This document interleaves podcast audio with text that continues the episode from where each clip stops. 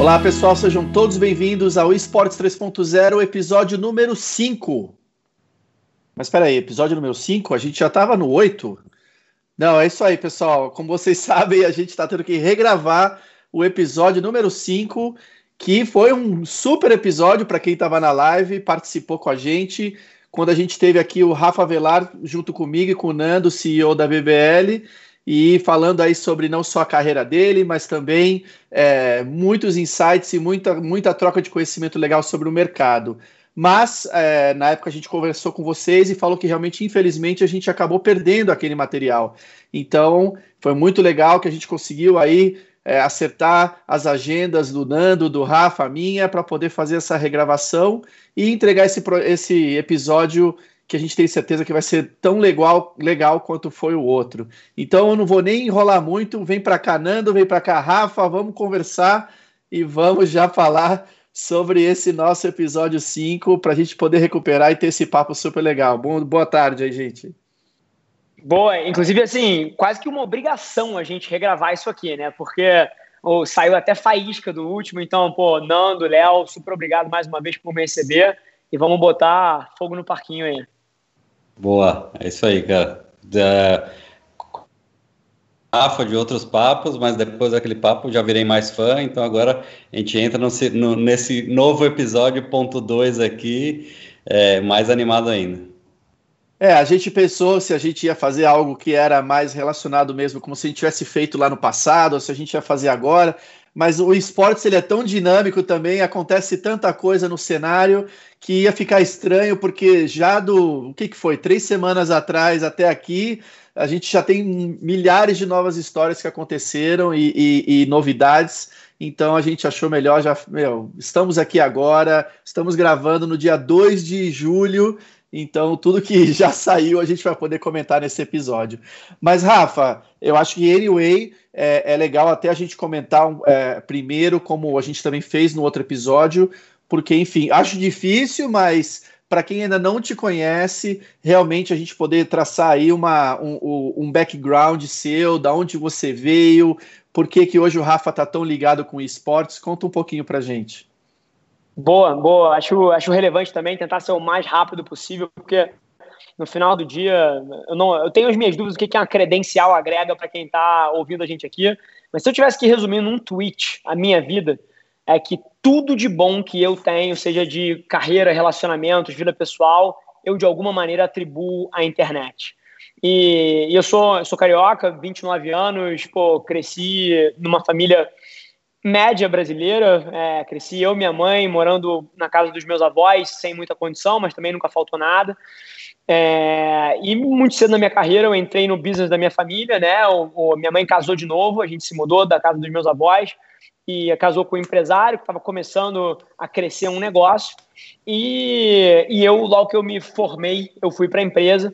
E só que a empresa estava muito mal. E aí, cortando uma história longa para uma versão curta, basicamente em 4, 5 anos eu levei a empresa de 3 para 30 milhões de reais em faturamento nas costas da internet. E ali a minha carreira começa. E aí, mais recentemente, tem alguma coisa perto de um ano e meio, eu abri uma agência de publicidade que leva o meu nome, chama Velar, e a gente toca as estratégias para várias das maiores marcas do Brasil e do mundo, como Dominus, Tinder, Prudential, cara, Exame, e, e assim, você, você, você fala aí provavelmente Disney, sim, você fala, a gente provavelmente já fez alguma coisa, e, e basicamente o que, que a gente acredita como agência é que independente do ano que você vive, marketing é sobre duas coisas só é sobre aonde está a atenção das pessoas e a atenção do consumidor.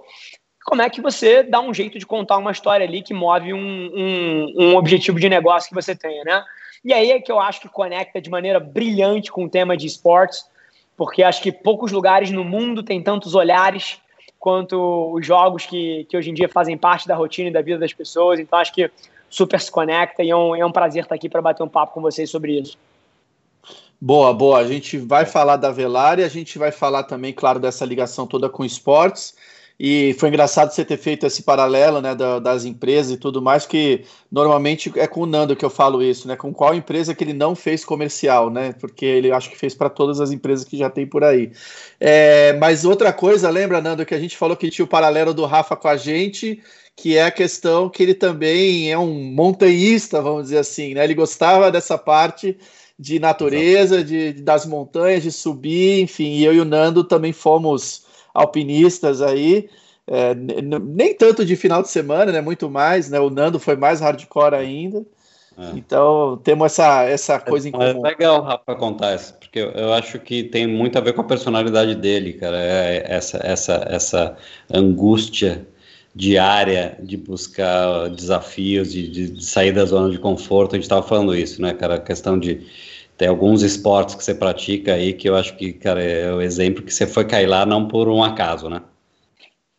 Perfeito. E, e fazendo só uma aspas aqui, primeira vez que a gente encontrou esse lugar comum aí, que tínhamos três alpinistas, que era uma reunião off, não era programa, não era nada, a gente estava numa reunião de trabalho, e aí a gente descobriu que os três eram alpinistas, vocês descobriram que eu era, descobri vocês, é quase inacreditável, porque se a gente fosse fazer uma interseção entre alpinistas que trabalham nessa interseção de inovação com marketing, que são, pô, totalmente apaixonados pelo ecossistema de esportes. Se bobear, só tem nós três nessa, nessa amostragem.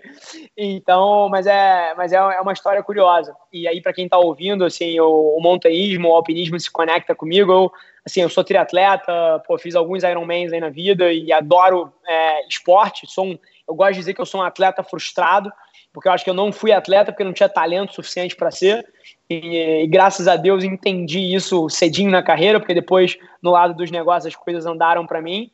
E aí mais recentemente, assim, me apaixonei pela, pelo, pelo montanhismo. Eu não sou um cara é, de tirar férias para ir para Paris, de tirar férias para para ir, pô, relaxar numa praia. Férias para mim tem, tem que ter alguma conotação de algum desafio imersivo. E pô, assim, não precisa fazer sentido para todo mundo, mas quando você está 18 dias escalando um Aconcagua, escalando um, um, uma montanha dessa de 7 mil metros, para mim faz muito sentido. E acho que tem tudo a ver com a minha personalidade de de estar tá sempre pô, me desafiando, eu não consigo ficar parado. Quem conhece um pouquinho da minha história aí sabe que eu fui diagnosticado com déficit de atenção quando tinha 5, 6 anos de idade e desde então a maneira que, que eu tratei isso não foi com remédio, não foi com ritalina, foi me mantendo ativo. Então acho que, que super conecta aí. Muito bom, muito bom. Mas, Rafa, vamos lá, porque a gente está falando aqui de um cara que está ligado em inovação, a gente tá falando de um cara que tem uma agência que fala com diversas marcas tal, é, é, e que já é notório também que fala muito sobre esportes, fala muito sobre games. Da onde surgiu essa sua relação com os videogames? É, essa pergunta é brilhante. A minha relação com os videogames surgiu quando o videogame era mico. Quando ninguém queria falar que jogava World of Warcraft, ou que jogava Tibia, ou que jogava Ragnarok, ou, ou, ou, ou Runescape, assim, é, back in the day, 20 anos atrás, né, quando era moleque, e, e assim, eu sempre fui apaixonado eu gostava de dizer que eu tinha uma vida dupla, que era, pô, eu fazia uma tonelada de esporte, mas depois chegava em casa e de 8 da noite às 2 da manhã eu tinha algum nick em algum mundo de RPG ou MMRO é, e, e, joguei tudo que você pode imaginar. É, tudo, desde Dota até Warcraft, até as evoluções disso em RPG, que é World of Warcraft, Tibia. Então, eu sempre fui fã disso. Pô, eu vejo Twitch desde que Twitch existe no planeta Terra e para mim é super curioso ver ano passado quando a Amazon comprou o Twitch por um bi, todo mundo falando, caramba, o Twitch existe, o que é Twitch? E o negócio hypa, e assim, já faz parte das minhas noites, eu nunca assisti novela, nunca assisti muita televisão, mas já vejo Twitch há, há anos. Então, o esporte para mim vem, vem desde muito cedo, meio que como uma forma de entretenimento mesmo. Sempre me conectei com os meus amigos no TeamSpeak, no Discord, e, e, vem lá de trás. E mais recente, na cadeira que eu estou como CEO de uma agência, aí o meu interesse é muito óbvio, porque o que eu faço como profissão é entender onde as pessoas prestam atenção e como é que eu boto as marcas que eu represento ali dentro.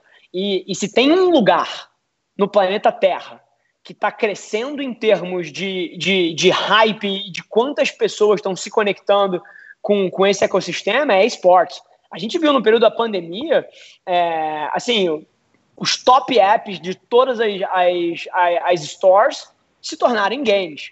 A gente viu pô, o, o view time de um tweet da vida dobrar, é, novos usuários pô, quadruplicando, assim, números que a gente nunca viu e que talvez fizessem parte de uma tendência. Pô, beleza, esporte está crescendo 20% ao ano, 10% ao ano, 17%, 32%, mas agora a gente viu esse negócio atingir a escala dos três dígitos. E aí é super curioso olhar para isso e as pessoas terem alguma dúvida do porquê que eu me conecto. Eu me conecto porque eu represento algumas das maiores marcas do Brasil e do mundo e eu preciso botar elas onde a atenção do consumidor está. E eu não tenho a menor dúvida que dentro desse ecossistema, é, esportes é, é hiper relevante. Rafa, a provocação do, do que você falou agora, já, ó, já é novidade diferente do que a gente falou no outro programa. É, Boa. Você acabou de descrever um comportamento, cara, de um, de um consumidor de conteúdo e informação no mar aberto. E não é um cara que estava é, é, sentado no sofá absorvendo aquele conteúdo. É, então você está me dizendo que você foi sempre um cara que foi atrás num universo que você tem que explorar para achar o que você quer assistir. Você acha que esse público, esse tipo de geração nova que, que convive com, com essa informação, com esse conteúdo e com esse conhecimento dessa forma, ela vê o mundo um pouco diferente, cara? 100%. É, eu acredito, inclusive, que a gente tem algumas tendências enormes por trás disso, porque pessoas da nossa idade, pessoas um pouco mais velhas até que a gente, é, incluindo a gente, foram acostumadas a receber informação sem ter muita escolha. Exato. Sim, quando você chegava em casa há 20 anos atrás, porra, você tinha aquela opção de TV, você tinha aquela opção de rádio e acabou. Sim, você era imposto o que, que você ia consumir. A galera que está crescendo hoje em dia, esquece.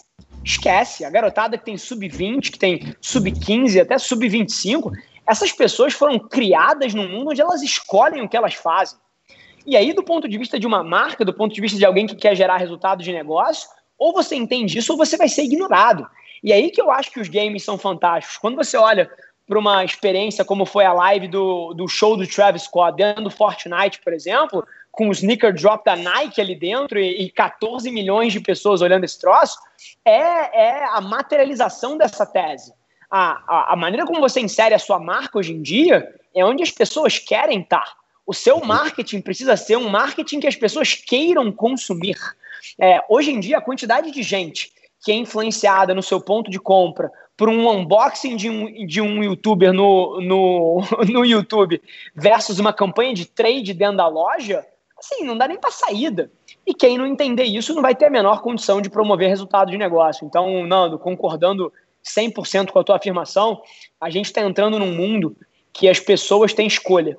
E na hora que as pessoas têm escolha, ou você se torna relevante ali dentro na tua comunicação, ou você vai perder relevância ano após ano. Isso você, isso, essa, essa questão até dos estereótipos você falou também naquele seu artigo, né, Rafa, de 2018, que é até a brincadeira que a gente fez aqui no título do episódio da sua mãe estava errada e que você falava muito disso, né? E como que é, é, era essa grande mudança de estereótipo dos gamers que estavam vindo aí desse cenário de inovação, né? A, a minha mãe estava muito errada. Assim, a minha mãe é um ícone na minha vida e eu atribuo tudo que acontece a mim, seja qualquer coisa que as pessoas chamam de sucesso ou resultado, é, eu atribuo a maneira como a minha mãe me criou. Mas tem uma coisa que ela errou gigante, foi sobre isso. A minha mãe quebrava os meus computadores para tentar fazer eu parar de jogar. E ela fala, é real isso, não tá rindo, e ele deve pô, conhecer dinâmicas parecidas, mas assim, é, e ela falava que, cara, isso era coisa de vagabundo, que isso era coisa, cara, de quem não tinha mais o que fazer, que isso era nocivo, e assim, eu entendo, porque é a guitarra, é, é, a marcha contra a guitarra elétrica, ou o Elvis lá atrás, com os pais desesperados que as filhas iam se, se tornar pervertidas por ouvir a música do ídolo do rock. E é só a versão mais recente disso. Você tem o, o, o rei da Inglaterra no século XIII querendo banir um, o futebol porque ia ameaçar o arco e flecha. As pessoas sempre julgam. Isso foi uma matéria da Economist essa semana, inclusive, sobre esportes Inclusive, quem não viu, dá uma olhada lá, porque é fantástica a lente que o jornalista traz. Mas, mas é sempre isso, as pessoas sempre julgam o novo. Sempre. E, e, e é exatamente isso que impede elas de se tornarem os principais beneficiários das tendências que vem aí, porque na minha visão, Léo Nando, tudo que vai ser hiper relevante nos próximos cinco anos já existe aqui. O problema é que as pessoas julgam. As pessoas estão olhando para isso e falando, pô, caramba, que parada egocêntrica, caramba, que negócio esquisito, que coisa de vagabundo, como era esportes, ao invés de olhar com um olhar virgem, de entender o ângulo do ser humano. Puta, por que, que será que tem 100 milhões de pessoas assistindo a final desse campeonato aqui? Ah. O que será que tem por trás? O que será que eu não estou vendo, né? Sabe, sabe um erro que eu acho, crasso, assim, que, que, que, que nesse cenário, é, que é um erro do nosso, né? Eu acho que é um erro do, do, do ecossistema mesmo, que a gente, por muito tempo, e ainda vem tentando se validar como esporte. É, por que, que eu preciso ser taxado como esporte para ser relevante? Entendeu? Por que, que eu preciso chamar e-sports? E, e, e vira essa comparação, mas isso é esporte? Ou isso é? E fica nessa discussão rasa e daí as pessoas ficaram discutindo por um bom tempo nessa, nesse, nesse nível de discussão, sem olhar que tinha centenas de milhões de pessoas consumindo aquele conteúdo. Podia chamar Zezinho o negócio, e daí não, ia parar essa discussão. Fala, meu, vamos investir no Zezinho? Porra, animal, o Zezinho é novo, animal, milhões de pessoas. Mas não, como compara todo dia, porque é isso, tem é, é, muito investimento naquele cenário, e daí as pessoas é, é, tentam fazer essa comparação ou para tentar buscar aquele dinheiro, que eu acho que não necessariamente é o caminho certo para fazer isso, é, e as outras tentando defender aquele dinheiro para não perder, entendeu? Então a gente, eu acho que a briga foi comprada errada. Perfeito, é, é, é super interessante ouvir você falar isso, porque enquanto eu aprendo ouvindo você falar, porque nunca tinha feito essa correlação, eu já trago para outras coisas que eu também hiper discordo. Por exemplo, rede social, rede social sofre do mesmo problema Sim. deram uma merda de um nome que, que, que, que puxa um ângulo de, de, de, de fã e de entretenimento, ah, isso aqui é, é social e etc. Quando na verdade o que uma rede social é, são bilhões de pessoas olhando para algum lugar. E, e, assim, e o nome ser rede social, ao longo dos últimos 10 anos, impediu muita gente de ir com tudo nesse troço, porque carregava um olhar de ah, isso aqui é coisa de garotada, isso aqui é farra, isso aqui é, é Então, o nome fez, uma, fez um desserviço ao que aquilo significa. Então, mas assim, sendo super sincero, eu entendo que 95% das pessoas se confundem e estejam confundas, confundidas até hoje sobre esportes. Mas, na boa, eu me questiono se o mundo não foi sempre assim, né? Se a gente não sempre teve o 95% de pessoas que seguem depois que o negócio já aconteceu e, por consequência, estão sempre correndo atrás do rabo e nunca vão ter empresas fantásticas. E você tem os 5% das pessoas que têm mais coragem, que têm mais brilho, que têm mais, cara, um caráter maior de inovação e que surfam esses negócios e constroem pô, empresas multimilionárias e multibilionárias nas costas do que vem por aí, né? É, eu acho que a gente está claro, está falando de um segmento que vai, se fosse para a gente botar uma data aí, né, de nascimento tal, a gente está falando de um negócio de 20 anos no máximo, então é super novo. É, é, e obviamente a gente ainda está convivendo com, com personagens e, e, de, com diferentes agendas, né? Eu acho que todo mundo está tentando entender o pulo do gato aí, justamente isso. Uns tentam puxar para o esporte, outros tentam fazer alguma lei que também beneficie ele, enfim, ainda está naquele momento de, de assentar, vamos dizer assim, mas obviamente que nada parou enquanto isso tudo está sendo definido. Pelo contrário, mais e mais coisas vêm acontecendo diariamente. Eu brinco que eu sou muito colega de diversos jornalistas de esportes, né? É, até pelo meu trabalho, e eles falam, gente, a quantidade de conteúdo e a quantidade de, de artigos e de é, é, coisas que eu tenho que monitorar ao mesmo tempo já passou qualquer outro tópico que exista, desde novela até o futebol, até não sei o que. Não tem, é muita coisa que acontece ao mesmo tempo nos esportes. Então, é, mostrando realmente, realmente um, um, tamanho enorme que já está isso. Mas né? deixa eu fazer um paralelo, Léo. é, é, é as pessoas, a gente, a gente vem comentando, né, cara, você, a sua carreira toda, por onde você passou, tudo que você construiu, é, uma hora o esporte, o esportes vai dar certo, né? Uma hora ele vai estourar. Não. Essa é questão. Não. O esportes já aconteceu. O esportes já estourou e o publisher, que é o dono do jogo, já está colhendo todos os frutos disso e colocando centenas de milhões de pessoas na frente de um, de um aplicativo e de, de um device para assistir essa história. O que as marcas ainda não entraram e não estão surfando isso. Então, o que não aconteceu foi a junção de marcas com esse fenômeno, mas ele já aconteceu. E o grande beneficiado, que é o publisher, que vende o jogo e fatura em cima disso, já está colhendo os frutos há muito tempo. Então, não é que quando as marcas entrarem, o esportes vai acontecer. Não, o esportes já aconteceu de fato, entendeu? Perfeito. E até conectando o que vocês dois falaram, é, a quantidade de matérias e artigos, etc., e o fato que o esporte já aconteceu, aí para mim que existe a grande desconexão. É, é aí que para mim eu olho e falo assim, como? Porque a quantidade de amigos, eu tenho assim dezenas de amigos que são CMOs e diretores das maiores companhias brasileiras e todos eles, uma vez por semana, postam no LinkedIn alguma coisa sobre esportes. Todos eles, assim, sem exceção. E, aí que tá a desconexão. Porque aí eu, depois eu mando a mensagem e. Porque, assim, para os amigos de fato, né? E boto o cara na, na berlinda, assim. Pô, do caralho aí, você tá fazendo um buzz do cacete, o seu, o seu post, o seu artigo tem 7.900 likes é, de você falando que o esportes aconteceu, etc. Pô, tô super curioso. O que você fez no espaço esse, esse ano? Ah, e aí o cara, porra, não, não tipo assim, é, é, só gogó, entendeu?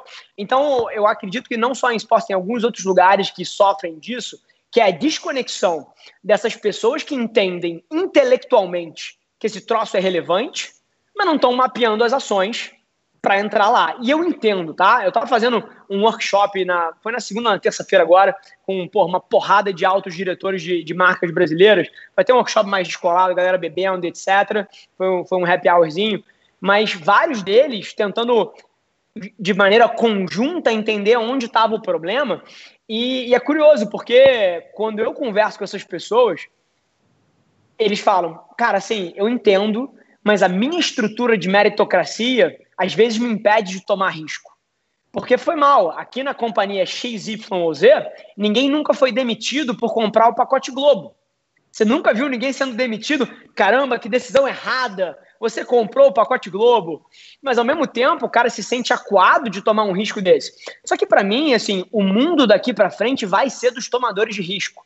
É, daqui a gente está virando uma página onde não vai existir um alto executivo que não seja um, um líder de pensamento, que não esteja nessa fronteira.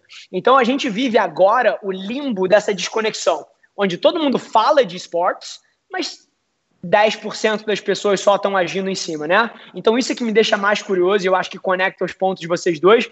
Eu vi nos últimos oito meses a quantidade de artigos explodindo, mas quando você confronta esse executivo, ele ainda não está mapeando as ações dele para onde a boca grande dele está apontando. Essa é a visão do Rafa, assim, entre aspas, ainda de fora, né?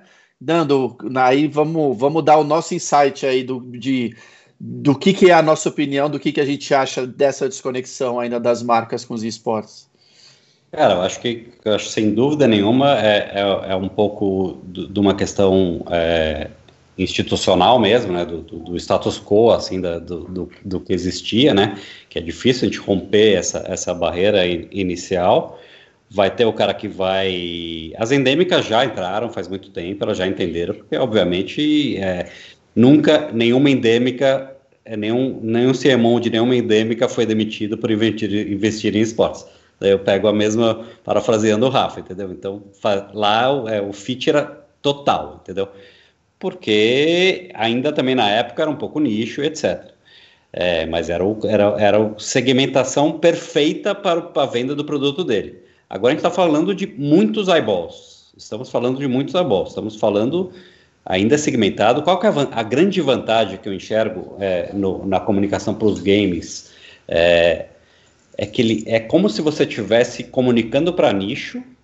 Então você tem a vantagem de, com um raciocínio e uma comunicação, falar com todo mundo, só que com números de mainstream, entendeu? Então você tem centenas de milhões de pessoas que todas entendem uma frase, a mesma frase, que é a frase que sai do coração do core, que é aquele jogo que o cara ama, entendeu? Então é uma super vantagem, cara. Você fala com muita gente com uma comunicação única. É por isso que a gente defende muito os perenes, a gente não defende a, a, divisão por faixa etária, a gente defende é, que é um, é um, aglomerado de pessoas, não por idade, mas por, por, por afinidade de conteúdo. Isso acontece. Fashion points. Isso, Passion Points. Acontece com uma, com uma Marvel da vida, que você vai ao cinema, cara, tem um cara de 12 anos e tem um cara de 60, que é apaixonado e essas pessoas convivem e amam aquilo e consomem aquele conteúdo. Eu acho que já é, é o nosso trabalho, né, Léo? A gente está todo dia na rua é, tentando é, é, esse trabalho de, de, catequese, que não é um trabalho de catequese, vem trabalhar com esportes, porque é legal para caramba, isso, isso não é esse discurso, que é o discurso certo. Então, por isso que a gente foi atrás de métricas, atrás de dados, atrás de informações, trazer para a mesa é, ferramentas para que o executivo que cuida do dinheiro da companhia, que a responsabilidade dele é gastar aquele dinheiro da melhor forma possível, tenha essas ferramentas para justificar aquele investimento. Mas vai ter, vai ter um cara primeiro que vai arriscar mais, entendeu? E esse cara que vai arriscar mais, colher frutos, e eu acho que ele vai se dar bem pessoalmente na carreira dele e a empresa vai arrebentar, entendeu? Vai colher. A gente já viu, a gente é, sempre, sempre colhe. É. E, Rafa, a gente escutou o Fernando. Vai lá, vai lá, vai lá, vai lá, vai lá, vai lá. Não, é, é que o que o Nando falou para mim é fantástico, pelo seguinte motivo. É, independente de eu ter jogado videogame na infância e adorar o ecossistema e, e, e de fato me conectar emocionalmente com isso, é, eu tenho outras paixões, tá? Assim, eu tenho outro, outros assuntos que me, me interessam pra caramba, mas eu acho que às vezes as pessoas se confundem, é, porque geralmente quem está trazendo o assunto dos games é uma pessoa dessa forma, é uma pessoa que tem alguma conexão. Mas eu queria deixar muito claro para todo mundo que o único motivo pelo qual o esporte me interessa de um, de um lado de negócio é porque eu acredito que mexe ponteiro. E, sendo super sincero, assim, se, se em 2025 parar de mexer ponteiro, por algum motivo que eu não acho que vai acontecer, eu vou estar falando da próxima coisa. E da próxima coisa é o mesmo argumento que as pessoas às vezes olham para as redes sociais e falam assim: ah, cara, é, é, sobre Instagram, é sobre LinkedIn, é sobre YouTube, é sobre Spotify, é sobre áudio, vídeo. Sim, não, não é. É sobre onde a atenção do consumidor está. Então, é, essa é a grande provocação. O papel das marcas e o papel de qualquer executivo de marketing é colocar a marca dele onde ele mexe ponteiro de negócio. E a única forma dele mover ponteiro de negócio é comunicando onde as pessoas estão. Então, assim, não confundam a conexão emocional com o lado de negócio.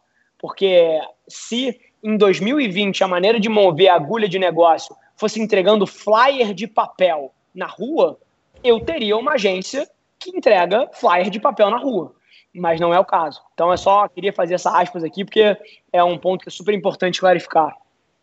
E eu acho que o que eu queria falar e fazer o link é o Nando falou bastante dessa questão e você também, Rafa, do, dos executivos que arriscam, uns que arriscam mais, uns que arriscam menos, e até porque eu que venho do esportes, vai do, do, do das origens do esportes, onde realmente era uma coisa mais amadora, era uma coisa que poxa, a gente não nem sabia direito o que, que era fazer uma entrega decente ou o que, que realmente a empresa precisava que a gente mostrasse de volta baseado no investimento que ela estava fazendo tal. E isso mudou, claro, muito hoje.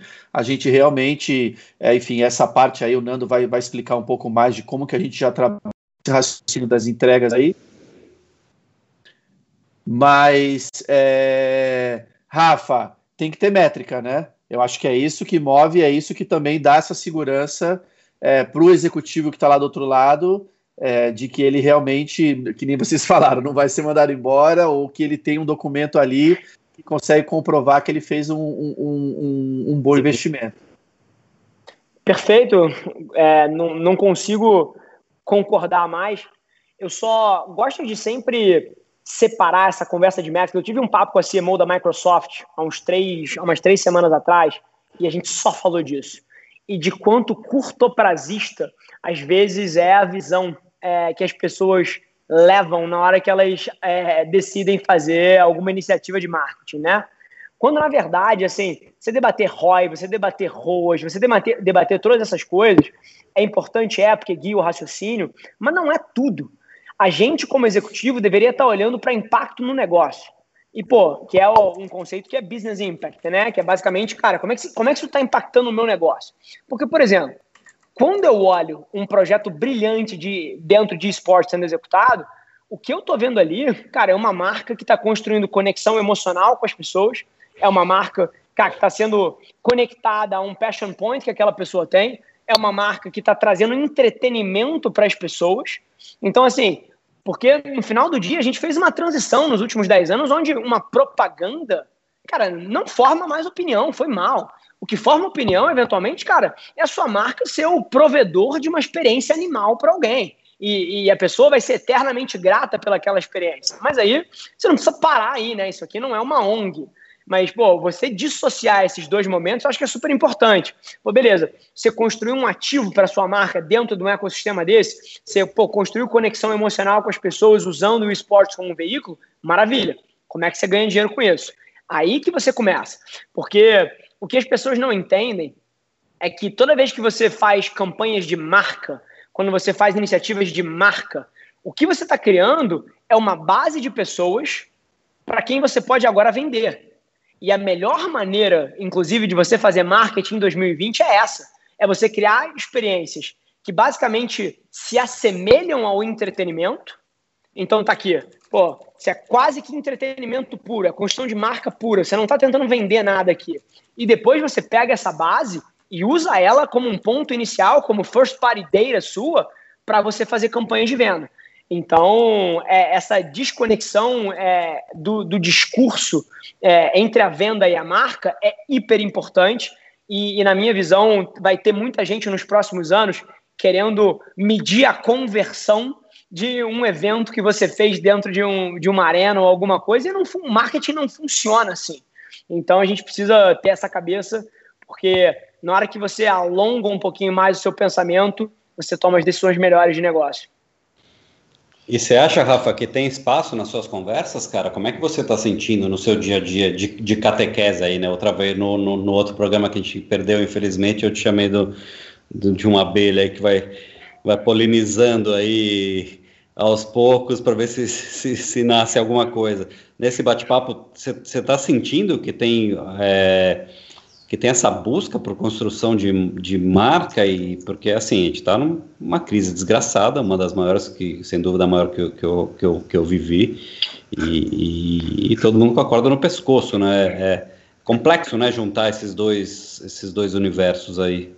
Qual que é a sua sensação Perfeito. de mercado, de silecos que você conversa? Cada vez mais essas pessoas estão se educando. É, sobre como fazer marketing no mundo moderno. E o, o, o fardo que essas pessoas têm é porque fazer marketing em 2020 é muito diferente de fazer marketing há 10 anos atrás, há 20 anos atrás, há 40 anos atrás. E vários dos cabeças brancas que tocam companhias hoje em dia vieram de outra era, e eu entendo e tenho empatia. Mas, ao mesmo tempo, eu não tenho dúvida que vendas não é a melhor estratégia para vender em 2020. Assim, não é. é na hora que a, as marcas perderam o privilégio de interromper a experiência das pessoas e empurrar a mensagem delas goela abaixo, na hora que isso aconteceu, na hora que esse cara aqui apareceu e as redes sociais se tornaram o principal lugar e o esporte se tornou o principal lugar e todos os lugares onde as pessoas prestam atenção hoje em dia, é, a, se uma marca entra ali fazendo um hard sell a chance dela ser ignorada é muito grande, você passa a entender que a melhor forma, olha que curioso, a melhor forma de vender em 2020 é através de construção de marca. E eu não tenho a menor dúvida sobre isso. Então, o grande lance aqui, Nando, que eu tenho encontrado, você perguntou se eu vejo espaço nas conversas. Sim, eu vejo. Mas, ao mesmo tempo, eu vejo outras conversas que eu não dedico nem 15 segundos. Porque eu tenho zero interesse, zero interesse de vender para quem não acredita nas mesmas coisas que eu. E se eu entro numa sala de reunião e eu encontro um executivo que não acredita que construção de marca é a melhor forma para você se para você vender em 2020, eu saio da sala. Eu tenho zero interesse em converter os infiéis. tem dezenas, centenas de executivos aí fora que já acreditam nas mesmas coisas que eu. Então, quando você pergunta se eu vejo espaço, eu vejo sim. Só que eu tomo muito cuidado para não aplicar energia demais em lugares onde eu sei que não existe um fit de visão de mundo, e isso é ok. E o mundo permite pessoas que tenham visões diferentes. Agora, eu quero trabalhar com as que acreditam que o mundo está indo para onde eu acredito. Então, essa é a minha visão um pouquinho sobre espaço. Eu acho que na, na, na, primeira, na primeira resposta que você deu, foi, eu ia responder que foi quase que um hackeando live experience que você fez ali, né? Que tem que fazer toda essa adaptação também para como a gente está hoje, né? E como ainda devemos é, permear todo esse ano de 2020, né? O live experience foi algo que realmente tomou um hit gigantesco, mas que está todo mundo aí quebrando a cabeça de não só mais ficar se lamentando de quando isso vai voltar, mas sim como se adaptar para a gente poder continuar fazendo negócio, né? É, e Rafa, enfim, a gente sabe que você é um, é um empreendedor seri serial, né? Assim, você está realmente metido em tudo, tô sabendo de tudo que acontece no mercado. É, é, e aí a gente queria saber como é que você enxerga assim, né? Essa porque a gente falou que existe, os CMOs estão falando, os diretores estão falando de esportes, é, eles postam lá no LinkedIn, mas realmente não exatamente executam tudo. A gente falou que isso pode ser uma questão até de perfil do executivo, se ele é ou não mais arriscado, tudo mais, ou se a empresa dele é mais é mais engessada. Mas aí isso nos leva até um, para um outro assunto que eu queria que a gente falasse aqui, e aí, querendo ou não, ainda linka um pouco com aquela questão do esporte tradicional, com esporte com esportes, porque assim, o dinheiro está em algum lugar. O dinheiro não sumiu. É, eles pausaram, o pessoal está reavaliando, está dando uma mexida, está levando para um lado ou para cá. É, é, o dinheiro tem como estar no esportes? Com certeza. É, e, e, aí é interessante, tá, Léo? A minha visão é que o, existe menos. E aí, cara, eu acho que até vocês vão ter muito mais propriedade, até do que eu, para falar sobre isso. E eu, tenho, eu tomo muito cuidado para não falar sobre coisas que eventualmente eu não domino tanto assim. Então, queria até me redear aqui, mas é uma percepção minha. É que falta, às vezes, projetos relevantes o suficiente para atrair a atenção das pessoas. Eu acho que existe todo um ecossistema de gente jogando. Eu acho que existem, porra, dezenas de milhões de pessoas no Brasil jogando. Mas a, a percepção que eu tenho, acho que até a BBL serve, serve como um link para isso, e acho que até muito do propósito de você estar em cima disso, que é se tornar esse elo, né? Que é, que é tirar um pouco dessa, dessa, desse problema sistêmico, que é, pô, como é que eu conecto a marca com o esporte de fato, né? Qual é o projeto que eu coloco? Existe um, uma, um, uma falta de informação é, sobre o assunto e existe, do outro lado, na minha visão, falta de projeto. Se tivessem mais projetos relevantes, o dinheiro estaria mais lá. Então, é uma, é uma provocação aí. Eu acho que é o motivo que vocês crescem tanto, por exemplo, é isso: é, é oferta e demanda. Vocês têm projetos fodas, pô, acaba que o dinheiro converge para vocês. Mas eu acho que tem um problema sistêmico no mercado brasileiro, um agente que eventualmente conserte essa, esse, esse ecossistema e na hora que isso acontecer, se é que já não está acontecendo, até através de vocês, eu acho que o dinheiro tem capacidade de fluir mais rápido. É isso, Nandão? É, eu, eu, eu, eu, eu vou discordar, obviamente você está radiado, é, como eu falei. É, eu acho que tem propriedades excepcionais no mercado, cara, que não conseguem vender nada, cara. Não, e não são nossas, tá? E não são nossas, são de pubs incríveis, com números gigantescos. Então, é, é, eu, eu acho que ainda não, ainda, ainda não, vir, não virou. E as que vendem, cara, é, é, é, é, um, é um spread tão gigante, cara. Se, se a gente fizesse uma régua, que é uma coisa que, que, eu, que eu estou pondo de pé, se a gente fizer uma régua, cara, de todas as propriedades de entretenimento que tem Brasil e mundo, tá? E de esportes que tem no Brasil e no mundo, com entregas e valores, cara, e tenta encaixar as propriedades de esportes, cara.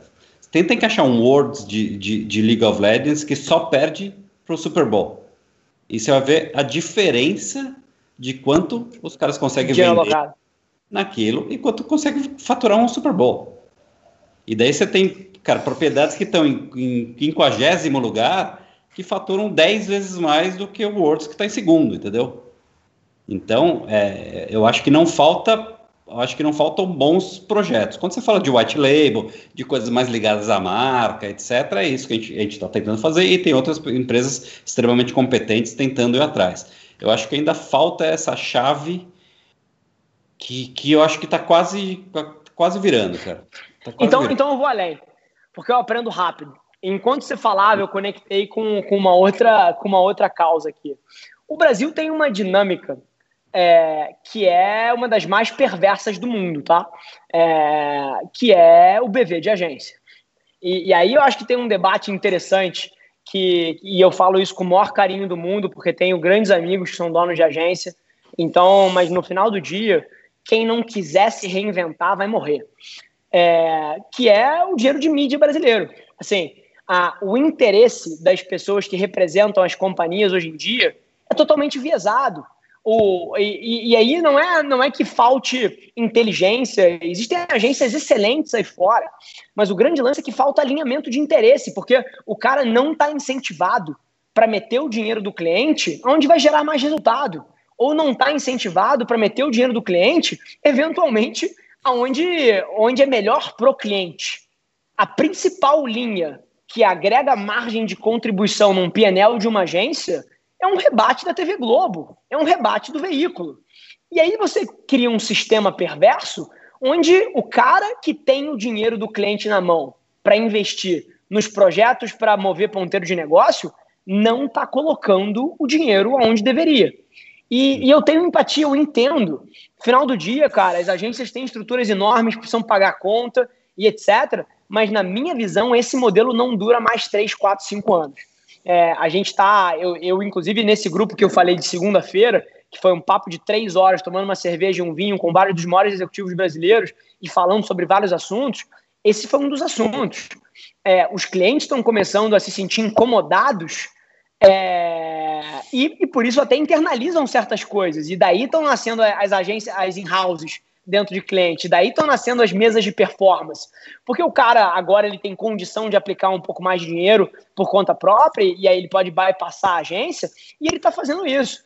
Então é um debate curioso, e eu sou economista, assim, por natureza, então a minha vida é movida por, por pensar em incentivos, e eu acho que uma das grandes causas de não ter mais dinheiro fluindo é por causa desse, dessa bizarrice que chama BV, que alguns chamam de rebate, eu chamo de uma propina legalizada, mas que basicamente é um deturpa os incentivos da estrutura inteira. Eu vou ter que é. concordar. Esse é o assunto agora, que agora, agora você concorda, não? Dessa vez eu vou ter que concordar, Rafael. Ô, Rafa, vamos falar, até que, enfim, quando a gente falou na, no programa lá atrás, era mais recente, até mais legal, mas eu acho que continua muito fera a gente poder falar da, da história do case que você teve, é porque, querendo ou não, pegou o boom aí da, das lives sertanejas, que foi o trabalho que você fez lá com a Stone, junto com a live da Maria Mendonça. Conta um pouquinho dessa experiência, o que, que você acha agora até traçando um paralelo, porque querendo ou não foi engraçado, né? Porque teve aquele boom, aquele mês crítico de lives sertanejas e de repente já diminuiu de novo. Mas entra um Flamengo ontem com, entendeu? Que é uma, é uma live. Oh, ma, mais um assunto aí, o Nando, o Nando polemizando no nosso programa. Então vamos lá. O... História, História Marília Mendonça. Fechado.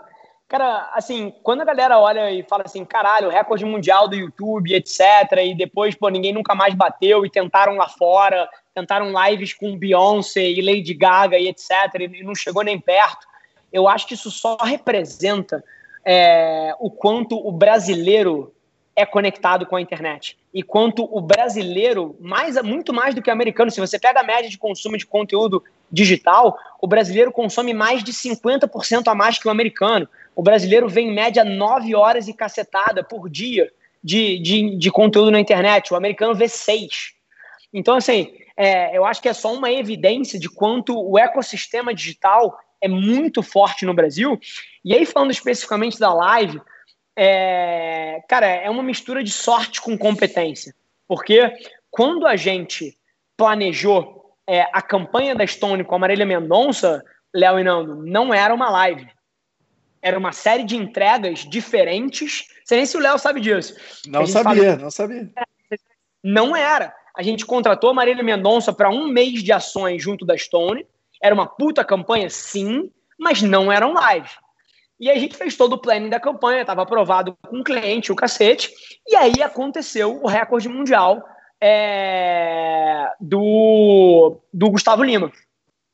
Nisso que aconteceu o recorde mundial do Gustavo Lima, foram 700 mil pessoas, sei lá, a gente falou: opa, peraí, acho que tem alguma coisa aqui acontecendo. E aí, o que, que a gente levou? A gente levou a sugestão de mudar todas as entregas que a gente tinha para uma campanha que seria baseado numa live no YouTube. E a gente fez algumas contas simples. Pô, a Marília Mendonça tinha muito mais inscritos no canal do que o Gustavo Lima. A Marília Mendonça, ela tem uma audiência que é, que é pô, extremamente engajada e era mais engajada do que o Gustavo Lima. A gente fez algumas contas de padeiro e falou assim, pô, isso aqui vai dar bom.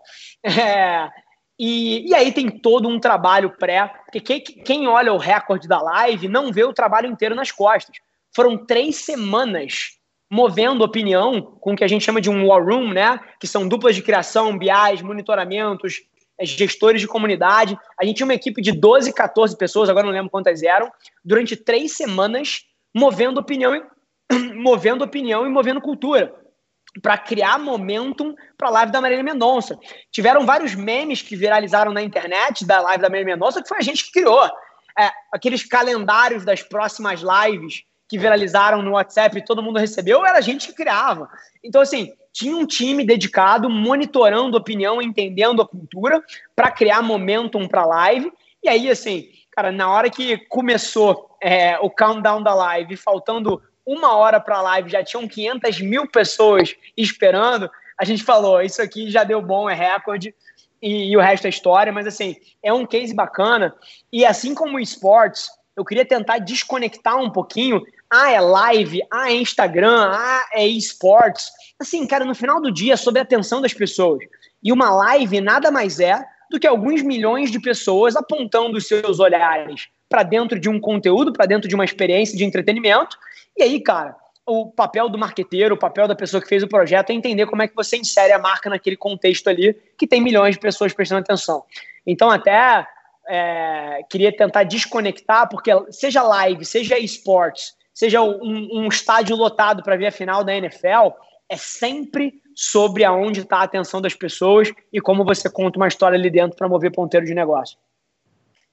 E pelo visto, ontem a atenção das pessoas estava no Flat TV, né? Que realmente teve aquela live Nossa. lá que quebrou tudo num jogo super não poderia ser menos importante aquele jogo, né? Porque é do, do Campeonato Carioca com um time que obviamente não era um clássico nenhum e mesmo assim os números bateram, enfim, e realmente ficou muita gente de cabelo em pé do é, que, que, do que pode estar vindo por aí, né?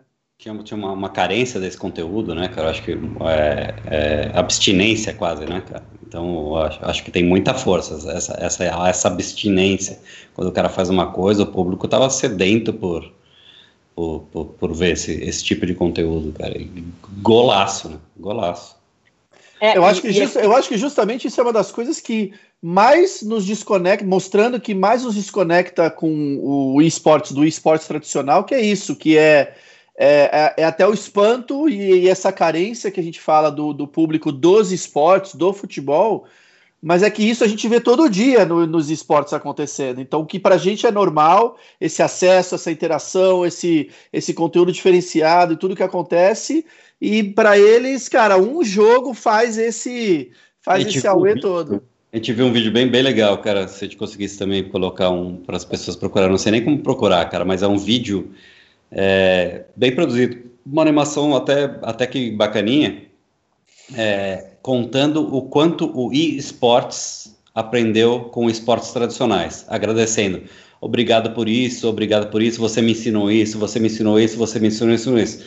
Daí ele dá uma pausa fala, gente... Agora deixa eu te dar uma aula.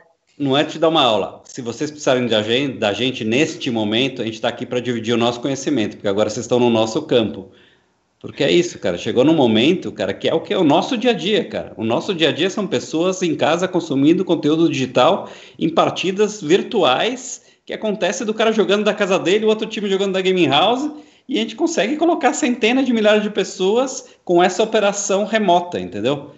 Então, é, se oferecendo nós e esportes nos oferecendo para qualquer input que a gente puder já dar os esportes tradicionais que nos ajudaram por tanto tempo a dar insights. Entendeu? Eu achei bem bonito o vídeo, bem legal. Brilhante. E, e até dentro disso eu acho que tem um, tem um, um efeito maior acontecendo aqui, é, que assim como o Flamengo passou o jogo lá no YouTube, etc., eu acho que a gente vai viver nos próximos anos uma reinvenção é, do panorama de, de entretenimento e de mídia. E acho que isso é só a ponta do iceberg. É, e acho que nos próximos meses, inclusive, a gente já começa a ver mais algumas coisas. Mas eu tenho, eu tenho, tem uma coisa que me conforta é porque eu sei que no final do dia é melhor para o consumidor. É, eu não tenho dúvida que é melhor o consumidor consumir o conteúdo na hora que ele quer, interagindo com as pessoas. É, e, e toda vez que as empresas ou a tecnologia tenta barrar para onde o consumidor está indo, Cara, isso é fadado ao fracasso, isso tem tempo contado. Não importa o quão poderoso você seja como instituição, se você está querendo frear o consumidor, você vai ser deixado para trás. Então, acho que esse é o principal aprendizado do que aconteceu ontem entre Flamengo, Globo e o que quer que seja. E, e acho que a gente vai ver mais capítulos disso aí para frente. E não precisa ir nem muito longe, porque isso foi. É, a história foi recontada também nos esportes, é, quando Uh, houve aquele episódio em 2018 quando a própria ESL tomou aquela decisão e vendeu os direitos dela, de todo o conteúdo dela, para o Facebook, que na época estava começando com o Facebook Gaming, né? Nem tinha plataforma direito, então assim, digamos que foi talvez um passo um pouco além do que eles ainda estavam preparados, porque hoje a plataforma já está indo muito melhor. É, mas ela deu, ela deu de maneira exclusiva, vendeu de maneira exclusiva, então não teve na Twitch, não teve no YouTube. O que, que aconteceu? A audiência da ESL caiu 70%. Então não era nem até uma questão, estamos falando de coisas antigas, com é, um embate com o novo, não. O novo também mostrou que entre si, ou se é para ser fiel mesmo, deixa aberto e deixa isso aqui fluir. Eu quero assistir aonde eu quiser, né? É isso. É muita força. Gente. Bem, é... acho que a gente fez bem o papo, hein? Ficou bem é, diferente. Mas, mas tem um último assunto que eu quero conversar antes da gente fechar, e eu acho que esse também fica, porque principalmente isso. O Rafa é amigo de todo mundo, ele tem toda a galera dos CMOs deles, dos, dos é, presidentes, dos cabeças brancas que ele admira também, os investidores tal. Rafa, você tem que olhar para a câmera e falar por que, que esses caras têm que investir nos esportes? Boa. É hora do hora do, do pitch que, sinceramente, eu, eu me sinto super confortável de fazer, porque se em algum momento isso deixar de ser verdade ou deixar é, ou eu deixar de acreditar que é o que move ponteiro, você não vai me ver fazendo.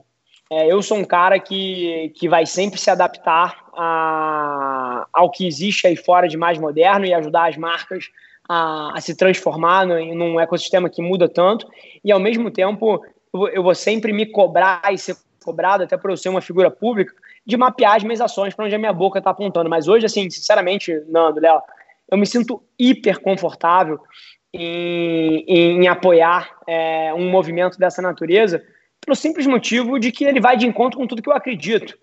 Fazer marketing é simplesmente sobre você encontrar aonde o seu dinheiro vai valer mais. É, e, e, basicamente isso é uma busca eterna. E eu sou economista e eu vim da época é, de mercado financeiro, então, para alguém que conhece um pouquinho, sabe o que, que é a profissão do trader, que é o cara que compra e vende ações, tentando comprar coisas que estão subvalorizadas e vender quando elas estão supervalorizadas. E no marketing é muito parecido. E o, o grande lance é que esportes hoje em dia está subvalorizado. Então, eventualmente, você tem como fazer centavos valerem milhões. Porque eu te garanto uma coisa: na hora que a Coca-Cola, na hora que a P&G, na hora que a Unilever, na hora que a Ambev estiver botando os dólares delas dentro desse espaço, vai ficar mais caro. Too late. E não é que vai deixar de ser, não é que vai deixar de ser interessante, mas vai ficar mais caro. Então, por que raios você vai esperar um negócio ficar caro para você comprar? É igual você querer, você já sabe que quer ir numa festa e você vai esperar o sétimo lote para pagar a porra da festa? Então, assim, a, a, o meu discurso ele é pautado simplesmente numa oportunidade que existe. Enquanto as grandes marcas não reverterem dólar por dólar aonde ela aloca o orçamento versus aonde a atenção das pessoas está, isso aqui vai ser uma oportunidade. E hoje em dia, esportes é, é uma dessas oportunidades. Você diria que é uma das melhores oportunidades custo-benefício aí é, de brand building hoje? Sem dúvida nenhuma. Junto de, cara, TikTok, LinkedIn, é, o esporte, sem dúvida nenhuma, está no meu top 3 das oportunidades para as companhias fazerem parte de uma arbitragem. E quando eu digo esportes, é, eu não digo nem só grandes projetos e arenas e jogos, etc. É o ecossistema inteiro. Sim. São os gamers que eventualmente, cara, estão fazendo um stream agora e que tem lá 8 mil pessoas assistindo o cara, e ele tem 8 mil pessoas assistindo ele todos os dias. E esse cara, eventualmente, tem uma dificuldade de arranjar cara, um patrocínio de alguma marca ou alguma coisa do tipo, é esse cara. É, é, são eventos, são projetos porra, bem bolados, como os que vocês fizeram com Burger King, por exemplo. São, são essas coisas, é, é o ecossistema inteiro, não é um evento, não é um projeto, é fazer parte do ecossistema de uma maneira estruturada. Mas sem dúvida, Nando. E não é por falta de avisar, né? Porque, inclusive, a gente teve no, num dos nossos episódios aqui o Vini da, da Unilever, né? que falou de todo o trabalho que ele já fez no, no cenário com o Clear, e ele deu o aviso aqui falando, gente, e as outras marcas da casa já estão olhando isso aqui também. Então, assim, é aquilo que a gente falou, é, é oferta e demanda, e, e, aí com certeza o nosso trabalho é não só entregar esse dia a dia e também fazer essa catequese, mas também fazer esse ponteiro aí de quando começa o ticket até ficar mais caro também nessa entrega, né, Nando? Mas vamos embora. Eu acho vai que ficar. Vai ficar, mas estamos no caminho certo. Eu acho que tudo, tudo vai acontecer no, no timing certo aí. Então, gente, obrigado, obrigado por essa por esse, essa regravação do nosso episódio. Obrigado, Rafa, pela sua disponibilidade. Nando está aqui de novo com a gente. O Nando que vai ser figurinha aí de, de outros episódios conosco aqui. É, então, Rafa, suas considerações finais para a gente poder fechar. Maravilha, Nando, Léo, prazerzaço, sempre, sempre é um prazer estar com vocês. É, acho que a gente vai olhar para trás daqui a um, dois, três, quatro anos e vai e vai e vai achar muito curioso que a que o mundo ainda não via a oportunidade que está na frente deles, mas eu não tenho a menor dúvida que está se desenrolando a cada dia aí e vamos estar muito perto nesse processo e vai dar um orgulho do cacete olhar para trás, saber que a gente fez parte dessa catequese aí, como o Léo falou. Nandão, Cara, só agradecer, Rafa, mais uma vez aí, cara, realmente é, é, é, é isso. A gente, cara, se dá para ficar se provocando uma atrás da outra aqui por, por horas, cara, espero que, que, que, tenha, que a gente tenha contribuído com alguns insights aí para a turma aí. Obrigado pela presença e por esse remake aí. Valeu, Léo. Então é isso, pessoal. Obrigado pela regravação. E como vocês sabem, é, o VOD desse programa, o podcast, vai estar logo, logo disponível para vocês poderem escutar na íntegra. E, enfim, não vamos perder, não perdemos o conteúdo. Criamos com uma nova roupagem, uma nova cara. Então, gente, obrigado e nos vemos no próximo episódio do Esportes 3.0. Tchau, tchau.